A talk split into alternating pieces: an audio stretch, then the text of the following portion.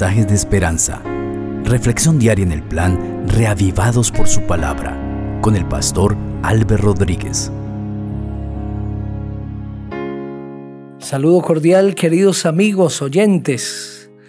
El Señor Jesucristo sea con ustedes. Es el Señor el que les ha dirigido para estar escuchando este mensaje, para sintonizar esta emisora y escuchar la voz de Dios a través de su santa palabra. Hoy en el Salmo 9. Allí meditaremos, reflexionaremos en esta preciosa lectura de 20 versos y tengo la seguridad que a través de este salmo el Señor tocará tu corazón. Vamos a orar. Querido Padre Celestial, quiero pedirte, Señor, que bendigas a cada oyente donde quiera esté.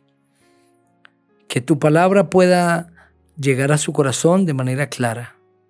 Y tocando ese corazón, Señor, que quizá ha demostrado incredulidad, que quizá está triste, está roto, acongojado por alguna situación, preocupado por alguna otra, pueda sembrar paz, pueda traer gozo, alegría, y la esperanza de que tú eres el Dios justo, el Rey del universo.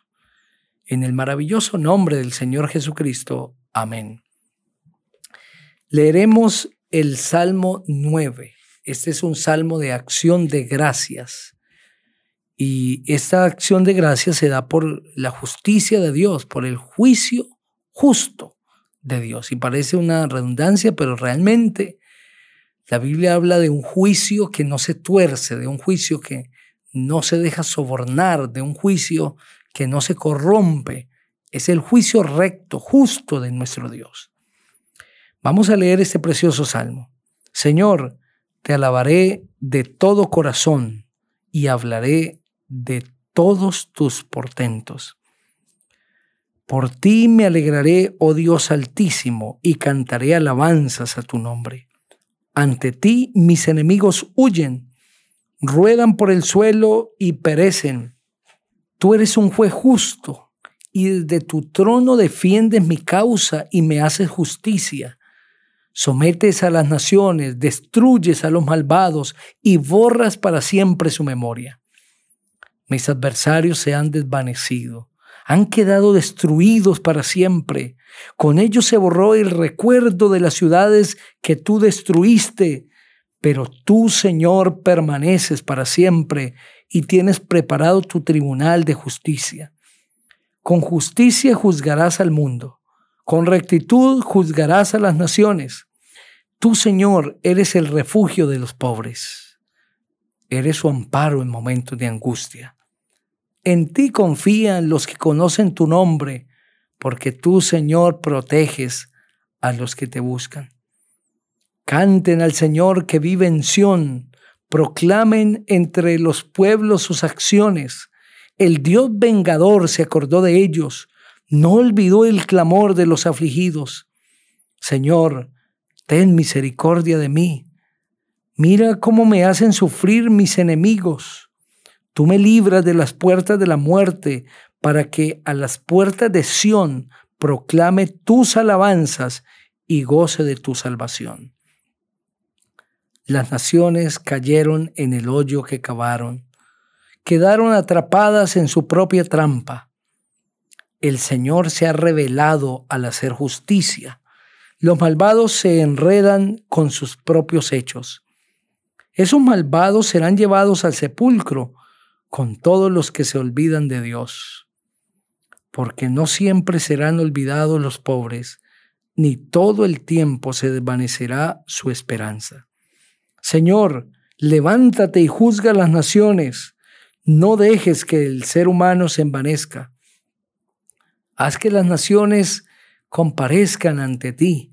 Infúndele, Señor, temor de ti, que sepan las naciones que solo son seres humanos. Amén. Este precioso salmo, como lo expuse al inicio, Es un salmo de acción de gracias, es un poema de acción de gracias y se ha conocido como el canto de acción de gracias.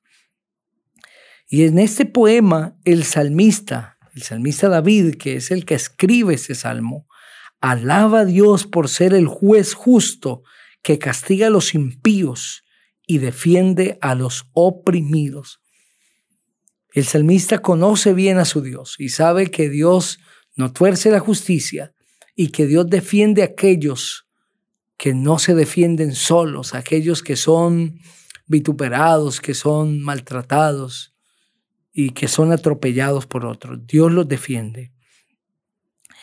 En este precioso salmo vemos esa oración de gratitud, de alabanza a ese Dios justo.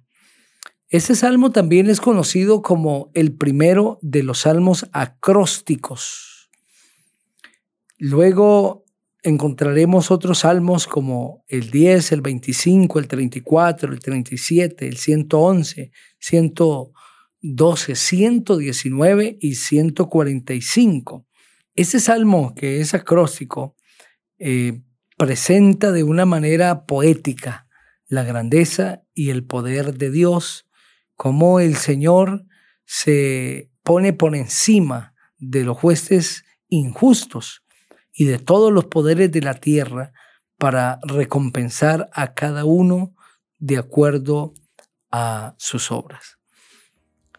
Por lo tanto, podemos ver en ese salmo una expresión de la justicia divina y una canción que nos permite entender que en medio de la injusticia de este mundo, Dios se mantiene recto y Él paga a cada uno de acuerdo a sus obras.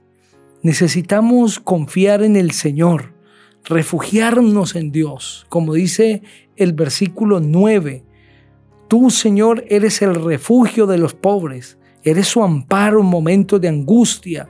En ti confían los que conocen tu nombre, porque tú, Señor, proteges a los que te buscan.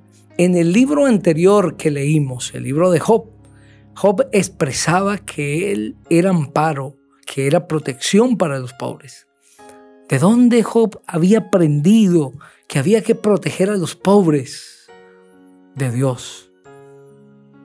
Dios es protección para los necesitados y se hace presente como su amparo en momentos de angustia. Solamente en los momentos de angustia cuando parece que las cosas se salen de nuestras manos, nosotros podemos entender la protección de Dios y cómo Dios se hace presente, mostrando su poder para cuidar de sus hijos. Ese Dios poderoso está a tu lado y te está cuidando hoy. Dele gloria y honra a su santo nombre. Quiero que ores conmigo. Padre, muchas gracias porque tu mensaje sé que ha llegado a nuestro corazón y sabemos que tú eres nuestro escudo protector.